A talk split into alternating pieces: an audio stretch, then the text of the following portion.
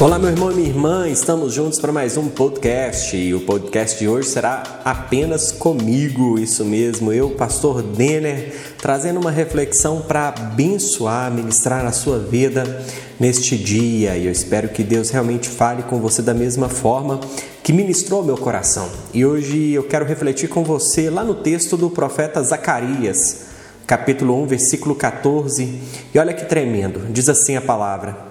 Esta é a mensagem do Eterno. Eu me importo profundamente com Jerusalém e com Sião. Mais uma vez, eu me importo profundamente com Jerusalém e com Sião.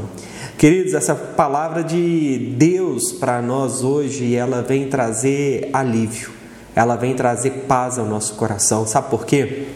Muitas vezes a gente acha que está sozinho, que está diante de tantas batalhas, tantas dificuldades, e a gente se vê meio que em meio a um mar revolto, sem ninguém para nos auxiliar, sem nada para fazer ou para mudar a nossa sorte. Mas eu quero dizer a você que me ouve neste dia que Deus continua falando.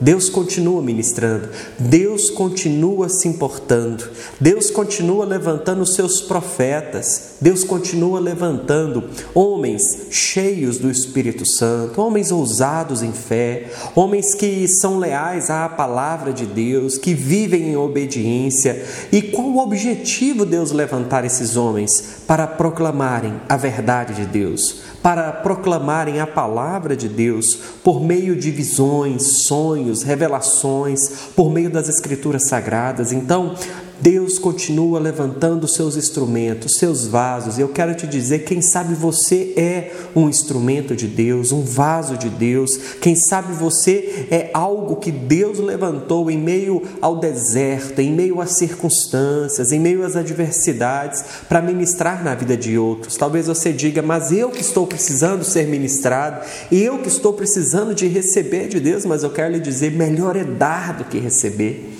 Quantas vezes a gente começa a olhar para a gente, é, começa a ficar em si mesmado, voltado para si, egocêntrico e esquece, esquece que Deus nos chamou para servirmos os outros paramos e achamos que tudo gira ao nosso redor, mas na verdade, a verdade é que nós vamos passar e precisamos meditar naquilo que Deus tem, meditar na palavra de Deus, meditar nessa verdade que Deus trouxe, que Deus ministrou ao profeta Zacarias.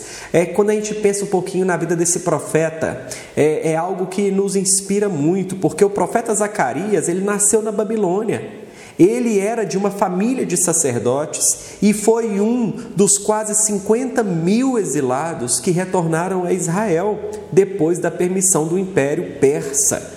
Então, além do profeta, Zacarias também era sacerdote, assim como foram antes dele os profetas Jeremias e Ezequiel. Olha só, é, ele conseguia ser, ele foi chamado por Deus para ser profeta, para ser sacerdote, para ser um instrumento nas mãos de Deus. E eu quero te perguntar: Deus te chamou para quê?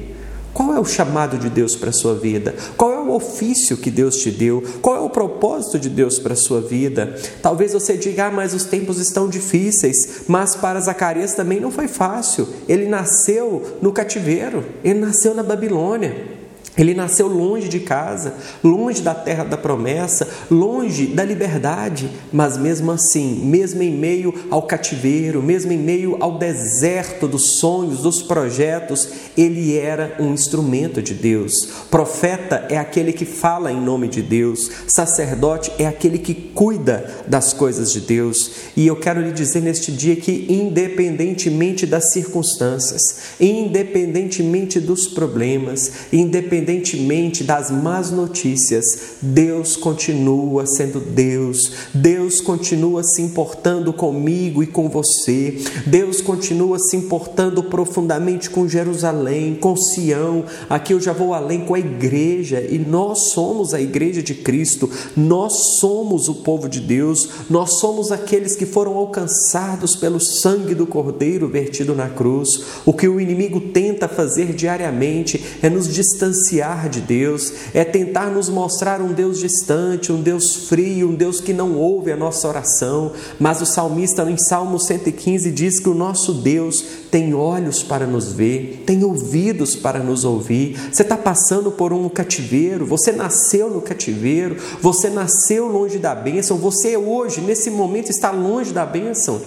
Entenda algo, mesmo estando distante do paraíso, se Deus estiver com você, Ele fará do seu cativeiro um paraíso. Mesmo que você esteja fora do propósito, esteja fora da visão, o que você precisa é da presença de Deus, é da graça de Deus, é do favor de Deus. E nesse texto, ah, Zacarias ele está encorajando o povo para a reconstrução do templo.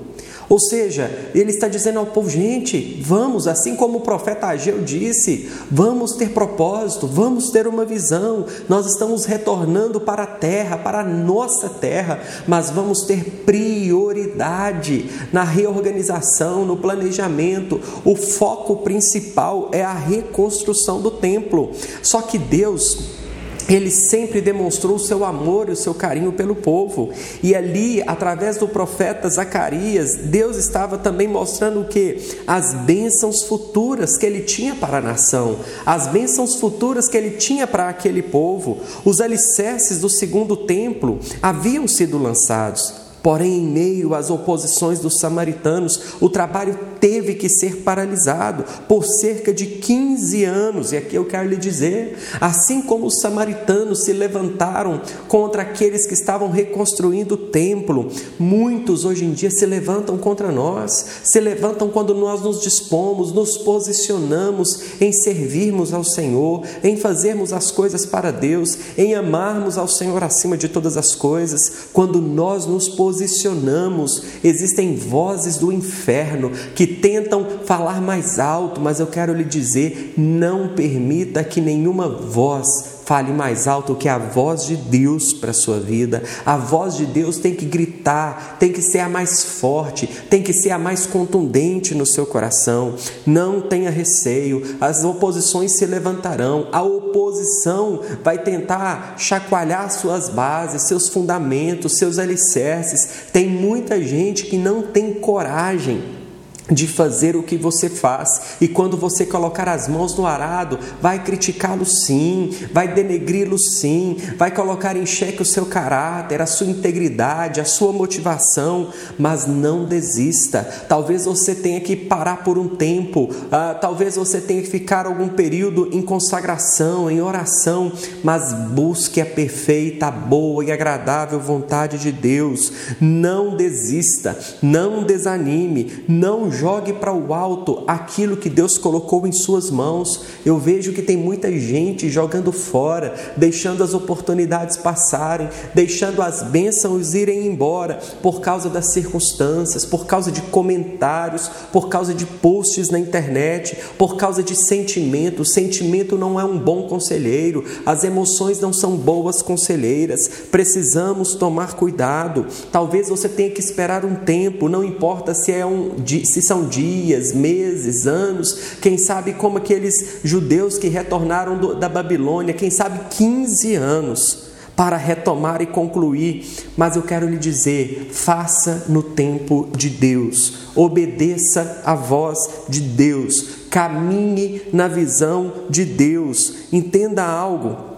Deus está no controle até mesmo quando o caos persiste contra nós. A palavra de Deus ela sempre prevalecerá. A palavra de Deus sempre será a última sobre nossas vidas. Note que interessante que a destruição do templo, liderada pelo rei babilônico Nabucodonosor, foi tão violenta que seria necessário reconstruir do zero, já que nem os alicerces do edifício anterior foram preservados.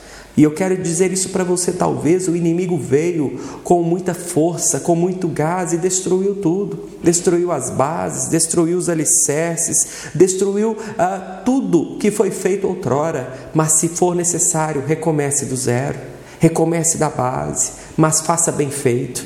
Existe uma, um segredo na vida que é ser bem sucedido naquilo que se faz. Mas para ser bem-sucedido é necessário sermos excelentes. E quando nós pensamos na base, nós pensamos em algo que não tem visibilidade. Não tem visibilidade, ninguém olha para uma construção e fala que base linda, que base bonita.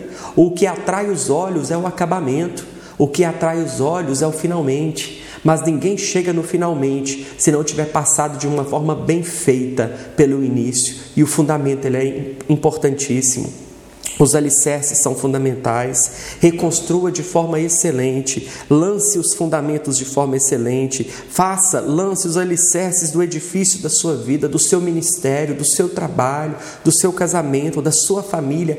Tudo que você fizer, lembre-se da instrução bíblica e tudo que fizerdes, fazei-o para Deus que tudo que você colocar as mãos, que tenha a marca de Deus, que tenha a característica de Deus, não permita o, o, o mais ou menos, não permita a, a, média, a mediocridade. Eu, como professor, eu, eu lamento tanto quando alunos se contentam com a média, se contentam com 60 em serem aprovados anualmente, se contentam com a média de uma prova. Nós não podemos estar entre os medíocres, nós temos que estar entre os melhores. Deus não nos chamou pela cauda, Deus nos chamou por cabeça, nós fomos chamados pelo nome, Deus mudou o nosso nome, Deus nos deu uma nova vida, nós fomos regenerados, nós fomos transformados. Deus não deseja nossas vidas e ministérios em ruínas.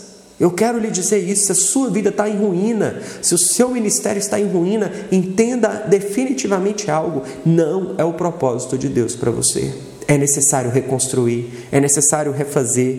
E eu quero lhe dizer algo: temos um Deus que ama, importa-se conosco e nos restaura. Eu quero dizer isso para você neste dia. Você tem um Deus que o ama, um Deus que se importa com você e um Deus que restaura você, um Deus que restaura seus alicerces que restaura seus sonhos, que restaura os seus projetos. Não importa se Nabucodonosor veio anteriormente, destruiu tudo, levou todo o ouro, levou a prata, levou o bronze, destruiu os alicerces, se o tempo em si mesmo trouxe, apagou as marcas de um tempo maravilhoso. Deus é o Deus da restituição. O Deus que nós servimos é um Deus que faz milagres, que faz maravilhas. Então, é tempo de se levantar, é tempo de se unir ao Senhor é tempo de buscar nele, por meio dele, através dele, as instruções, as direções que você tanto precisa. Deus, eu tenho certeza absoluta, quer fazer algo novo fazer algo novo através de você, através de mim, através de nós. Ele quer nos usar para transformar a história dessa nação. Nós vivemos um ano tão difícil, um ano de tantas batalhas, um ano de tantas dificuldades, de tantas derrotas, de tanto planejamento que precisou ser refeito, de tantas situações que vieram ao nosso encontro, situações adversas mesmo, como essa pandemia da Covid-19. Mas eu quero lhe dizer: tenha bom ânimo, tenha coragem coragem, tenha fé, tenha ousadia. Talvez ah, as circunstâncias estão gritando dentro de você hoje, dizendo: olha, é, amaldiçoe o seu Deus e morre, né? Alguém disse isso né, na Bíblia, talvez você esteja lembrando nesse momento a história de, de Jó, mas eu quero lhe dizer: não é o caminho, não é o propósito, não é a visão que o Senhor tem para nós. É tempo de reconhecermos nossos erros, nossas falhas, porque o povo só foi para o cativeiro babilônico porque desobedeceu, porque desonrou ao Senhor. Então, o primeiro passo na reconstrução é limpar o terreno. Ninguém constrói uma casa nova sobre, é sobre os, o, o, o entulho, não se faz assim. Primeiro tem que limpar o terreno. E como que nós limpamos o terreno? Limpamos o terreno tirando aquilo que atrapalha a construção, tirando os restos de algo que já foi glória um dia. Talvez você já viveu um tempo maravilhoso e está de forma oh, gente, fugiu aqui, ó, insistindo, insistindo em algo que já deu. Entenda algo. Viva hoje. Esse é o tempo de Deus para você. Então, assim, se o, que você vê hoje são os escombros, então o que passe por cima, limpe, limpe o terreno, limpe a área para lançar novos fundamentos, lançar novas bases, para que você consiga edificar aquilo que Deus colocou em suas mãos. E algo muito importante que eu quero lhe dizer: o que Deus quer que você faça, é você que tem que fazer. É você que tem que desenvolver, é você que tem que realizar. Não lance sobre os outros. Não terceirize essa responsabilidade. Ela é sua, ela é sua. Mas a despeito de toda e qualquer dificuldade, eu lhe digo a mesma mensagem que Deus revelou através do profeta Zacarias. Eu me importo profundamente com você. Deus se importa com você. Deus se importa com a sua vida. Deus se importa com o seu presente, com o seu futuro. Mas o mais importante é que você não permita que o passado impeça o seu presente e destrua o seu futuro. Não importa o que para trás ficou. Diga como o apóstolo Paulo: Eu prossigo para o alvo. Existe um alvo a ser conquistado, existe um alvo a ser estabelecido. Não tenha receio, não tenha medo, mas tenha coragem, tenha fé, tenha resiliência, faça o que Deus quer que você faça, tome as decisões que Deus tem para você, tenha uma atitude nobre diante do Senhor e creia que Deus está no controle de toda e qualquer situação. Como Deus disse para Josué: Não te mandei eu? Ser forte e corajoso. Não temas nem te espantes, porque eu sou o Senhor teu Deus e eu estou contigo por onde quer que andares.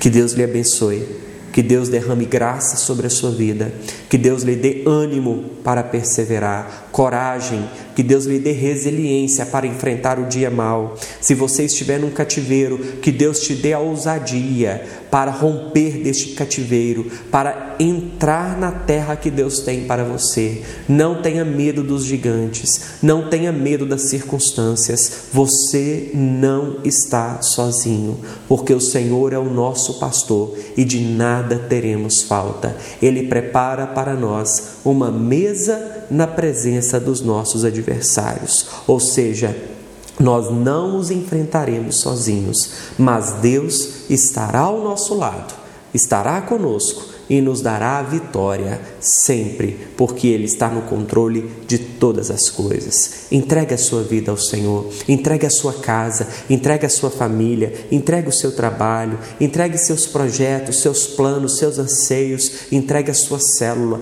entregue tudo o que você tem nas mãos do Senhor, porque Ele se importa profundamente com você e tudo que for necessário, tenha certeza, Ele fará para mover a boa, perfeita e agradável vontade dele sobre a sua vida e sobre a sua casa. Mande embora o medo, mande embora a vergonha, mande embora a, o desejo de retroceder e avance Avance para o alvo, conquiste, estabeleça, lance os, os alicerces e reconstrua. Atenção para algo.